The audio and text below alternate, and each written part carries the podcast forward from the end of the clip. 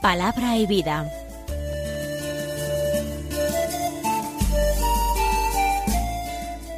Con el Padre Manuel Horta, desde Sevilla.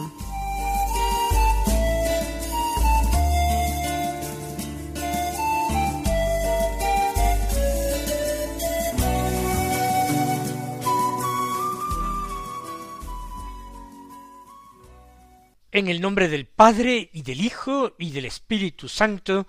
Amén. Alabados sean Jesús y María. Muy buenos días, queridos amigos, oyentes de Radio María y seguidores del programa Palabra y Vida. Hoy es el jueves de la trigésimo cuarta semana del tiempo ordinario.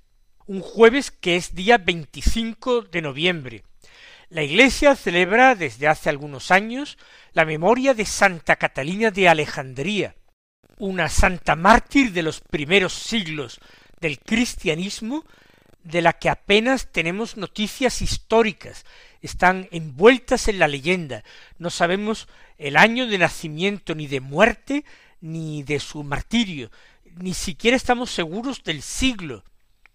Lo que sí sabemos es que era natural de Alejandría, que era de familia noble, que estudió filosofía, que fue una mujer muy culta, que se convirtió al cristianismo y que fue condenada a una cruel muerte por su fe.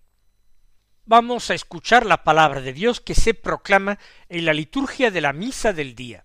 En el Evangelio de San Lucas del capítulo 21, los versículos 20 al 28 que dicen así.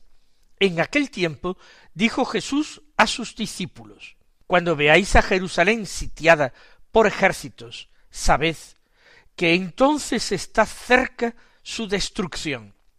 Entonces los que estén en Judea, que huyan a los montes, los que estén en medio de Jerusalén, que se alejen, los que estén en los campos, que no entren en ella, porque estos son días de venganza, para que se cumpla todo lo que está escrito.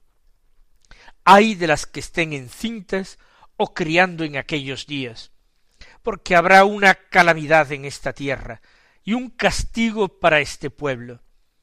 Caerán a filo de espada, los llevarán cautivos a todas las naciones, y Jerusalén será pisoteada por gentiles, hasta que alcancen su plenitud los tiempos de los gentiles.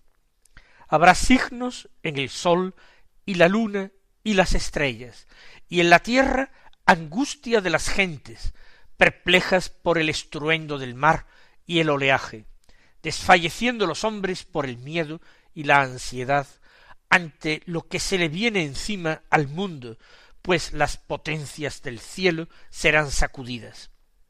Entonces verán al Hijo del hombre venir en una nube con gran poder y gloria. Cuando empiece a suceder esto, levantaos, alzad la cabeza, se acerca vuestra liberación.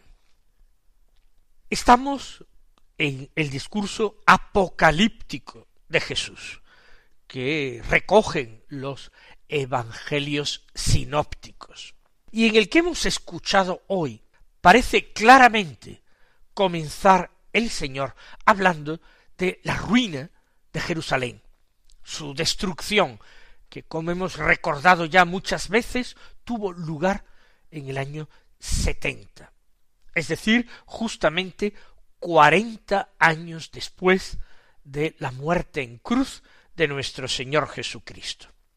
Cuarenta años, una cifra bíblica que se le dio a Jerusalén como plazo para convertirse al Mesías, para convertirse a su rey, que había venido a ella a anunciar la paz y a pedir en nombre de Dios el cambio de los corazones. Cuarenta años se dieron y acaba el tiempo de la conversión de Jerusalén. Va a empezar el llamado tiempo de los gentiles. ¿Y qué es esto del tiempo de los gentiles? Es muy fácil verlo. Los primeros años, las primeras décadas, después de la predicación de Jesús, después de su muerte y su resurrección, La iglesia estaba formada por judíos, por hebreos que se habían convertido, que habían aceptado a Jesús como el Mesías Rey de Israel. La iglesia entonces tenía un rostro judío. Los judíos cristianos seguían acudiendo al templo, celebrando la Pascua, la antigua Pascua. No tenían conciencia de estar comenzando una iglesia, una nueva comunidad de salvación, un nuevo pueblo de Dios, puesto que el rechazo del antiguo pueblo se había producido en la cortina que cubría el santo de los santos en el templo, en el momento de expirar Jesús, se había rasgado de arriba abajo, mostrando interiormente su vacío. Ya Dios no se complacía en habitar en ese templo de piedra, en ese templo construido por manos humanas y mandado edificar precisamente por un rey impío y criminal como fue Herodes el Grande. Ahora que hay una alianza nueva, hay un nuevo pueblo de elección, que es la Iglesia. Pero sus miembros son, en los primeros tiempos, muy mayoritariamente hebreos. Mientras que a partir de cierto momento, el pueblo hebreo dispersado terriblemente después de la destrucción de Jerusalén, eh, se hace más impermeable a la fe se agarra a sus viejas tradiciones para conservar en el exilio su identidad cultural. Y en la iglesia empiezan a entrar masivamente gentiles, paganos que se convierten. Con Pedro ya habían empezado a entrar paganos, la conversión del centurión Cornelio, pero Pedro marchó después a Antioquía y luego a Roma y en Antioquía ya hay una comunidad cristiana grande donde muchísimos de sus miembros son conversos de la gentilidad. Y en Roma la comunidad también se aumenta y crece cada día con paganos convertidos al cristianismo. Por tanto, se detienen las conversiones del judaísmo, aumentan las conversiones desde el paganismo, hasta el punto en que ya el número de miembros hebreos en la iglesia de Cristo es un número mínimo. Ese es el tiempo de los gentiles previsto por Dios, que Jesús profetiza cuando habla de él. Todo está dentro de los planes de Dios. El comienzo de este nuevo tiempo y también el final de este tiempo de los gentiles porque el plan de Dios a los ojos humanos va lentamente. Pero recordemos cómo el apóstol Pedro nos dice en su epístola que para Dios un año, un día es como mil años y mil años como un día. Por tanto, ahí van, ahí van paso a paso cumpliéndose los planes de Dios. Y ahora Jesús, que recuerden ustedes está en el monte de los olivos con sus discípulos, que contempla el templo y su belleza, quizás en un atardecer luminoso, que arranca destellos dorados a ese edificio de piedra tan bellamente adornado y macizo del templo, Jesús continúa su enseñanza y dice, Cuando veáis a Jerusalén sitiada por ejércitos, sabed que entonces está cerca su destrucción. El Señor habla, por tanto, de la ruina de Jerusalén acontecida en el año setenta. Un sitio de Jerusalén, a partir de ese momento sólo aconteció en el año setenta.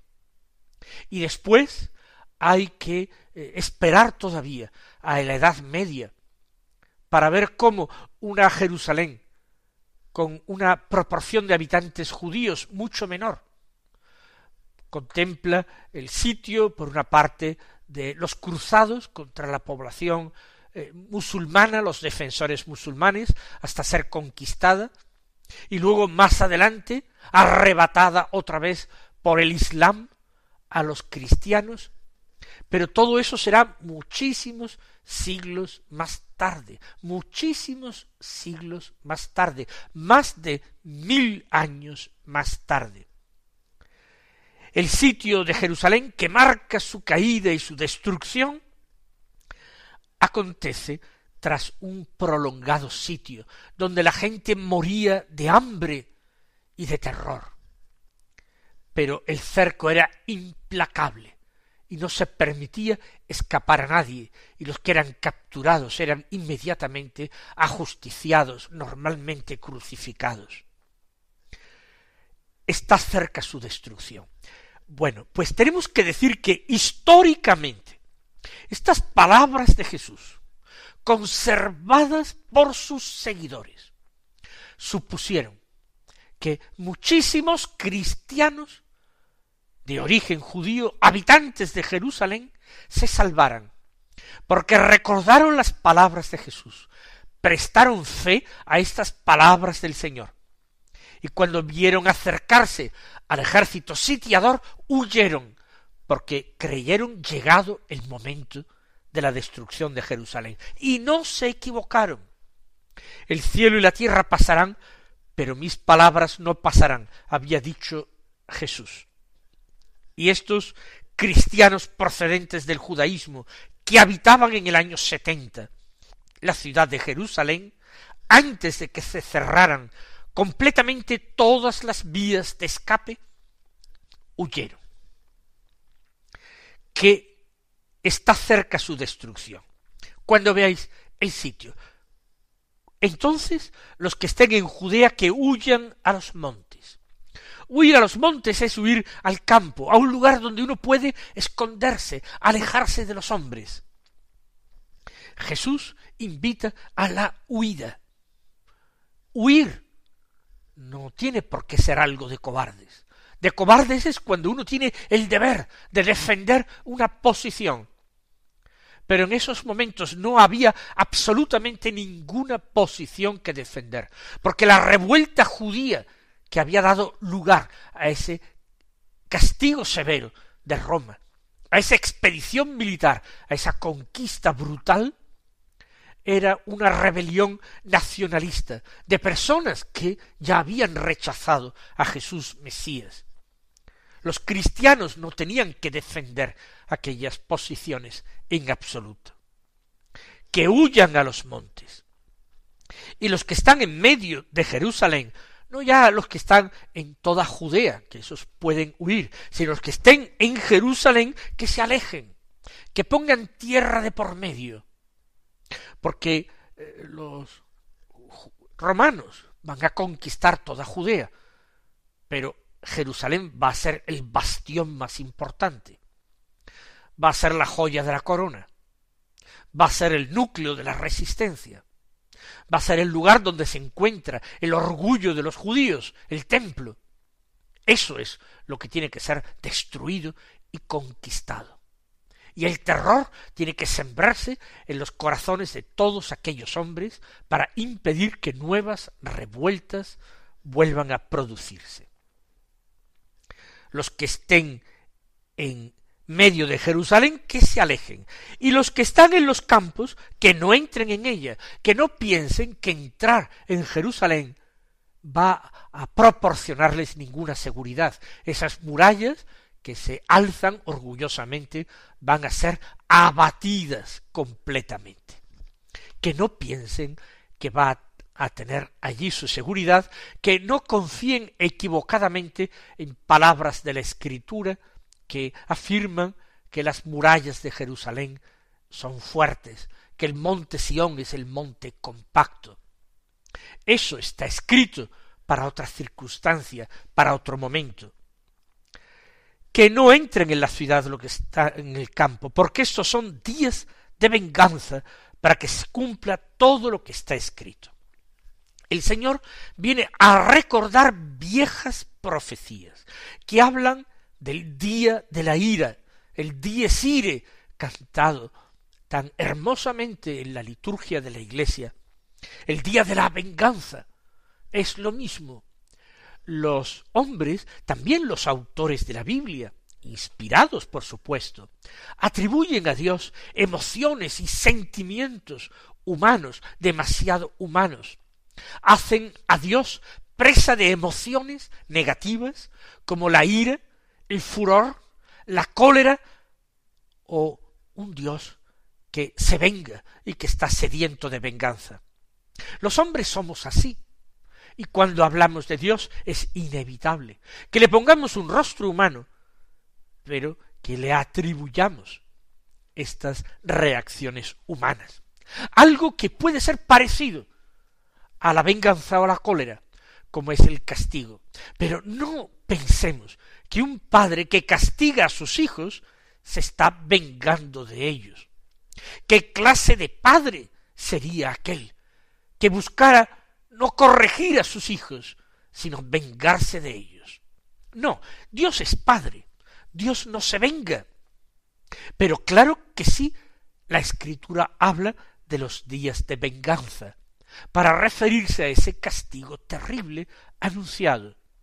Y Jesús cita estas expresiones del Antiguo Testamento, porque estos se refiere a los días de la destrucción de Jerusalén, son días de venganza, de retribución, y una retribución para los malos, que es una retribución de castigo. Ya el Señor había dicho, si no os convertís, pereceréis.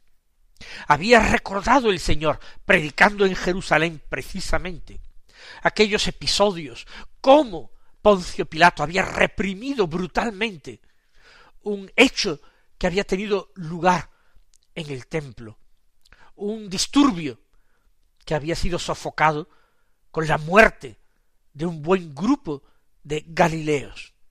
Jesús afirma que la sangre de esos Galileos se mezcló con la sangre de las víctimas que ofrecían en el templo, de las víctimas animales que ofrecía en el templo. Y Jesús también recordó a los habitantes de Jerusalén, predicando en la ciudad santa, lo que había ocurrido con una torre que había en Siloé, cerca de la fuente y de la piscina de Siloé, como esa torre se había derrumbado de una manera eh, casual, no provocada directamente, y como había aplastado a una serie de personas que estaban allí. Y Jesús había dicho, esos no eran más culpables que el resto de los habitantes de Jerusalén. Pero aplicaba ahora la enseñanza a sus oyentes. Vosotros, si no os convertís, pereceréis todos. Y la destrucción de Jerusalén es signo y figura de esa destrucción mucho más terrible, que es la pérdida que de la vida, de la vida con mayúsculas, que es la condenación que amenaza a los que rehusan convertirse y aceptar la salvación que Dios les hace llegar en Cristo. Por tanto, estos son días de venganza para que se cumpla todo lo que está escrito. Los apóstoles, un día ya más tarde, después de la resurrección del Señor, irán a la escritura para leerla con unos ojos nuevos, contando con un criterio de interpretación nuevo, que son las palabras de Jesús, que son los hechos de Jesús, que es la misma persona de Jesús. Jesús dice para que se cumpla todo lo que está escrito. Y añade, hay de las que estén encinta o criando en aquellos días. ¿Por qué? Porque son días en que parece que se nubla toda esperanza, que desaparece toda luz. Y la mujer que debe estar alegre, contenta y feliz de que va a dar a luz una nueva vida, un nuevo ser humano, cuando ve que el panorama está tan malo, que el futuro que le espera a su hijo es tan negro, desearía más bien no estar eh, para dar a luz o estar criando un niño, lo preferiría. Hay de las que estén encintas o criando. Porque habrá una gran calamidad en esta tierra y un castigo para este pueblo. Hasta aquí el Señor está hablando de la ruina de Jerusalén, de los planes de Dios. Ahí acaba la misión del viejo pueblo de Dios infiel. Y ahora el Señor va a terminar este anuncio y va a hablar del tiempo de los gentiles. Caerán a filo de espada son frases sacadas de los profetas. Los llevarán cautivos a todas las naciones, así es, y Jerusalén será pisoteada por gentiles, pisoteada por los romanos. Jerusalén no va a recuperar nunca más la independencia, solo lo hará ya en el siglo XX. Por tanto, esto es lo que le aguarda. Pero el Señor abre ya la puerta a la esperanza, hasta que alcancen su plenitud los tiempos de los gentiles.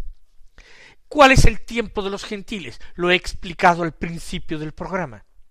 Cuando entren masivamente en la iglesia nuevo pueblo de Dios, cristianos, nuevos cristianos procedentes del paganismo, no miembros del pueblo de Israel, gentiles. El nuevo pueblo de Dios va a estar constituido muy mayoritariamente por gentiles. Y ahora el Señor habla de otro final, del final del tiempo de los gentiles, que es el final de los tiempos. Entonces habrá signos en el sol, la luna y las estrellas. El alcance es mucho más cósmico que el final de Jerusalén. Y en la tierra angustia de las gentes perplejas por el estruendo del mar y el oleaje, desfalleciendo los hombres por el miedo y la ansiedad ante lo que se le viene encima al mundo, porque las potencias del cielo serán sacudidas. Signos en el cielo, sol, luna y estrellas. Y en la tierra, la angustia viene producida por el estruendo del mar y del oleaje. ¿Es una descripción realista, naturalista o simbólica, figurativa? Bueno, el mar en la escritura representa al mal, al mal, la hondura y profundidad del mar, plagado en su entraña de monstruos que lo habitan, del leviatán, es signo y símbolo de la hondura y de la profundidad del mal que puede adueñarse de los hombres hasta destruirlos. Y esa generalización del mar va a producir verdaderamente terror y ansiedad. Y en ese momento de crisis, cuando se den cuenta los hombres que no está en su mano la solución, con gran poder y gloria verán al Hijo del hombre venir sobre una nube. Y entonces levantaos, alzad la cabeza, se acerca vuestra liberación, la esperanza puesta al final de este compendio de la historia de la salvación. Mis queridos hermanos, recibid la bendición del Señor y hasta mañana si Dios quiere.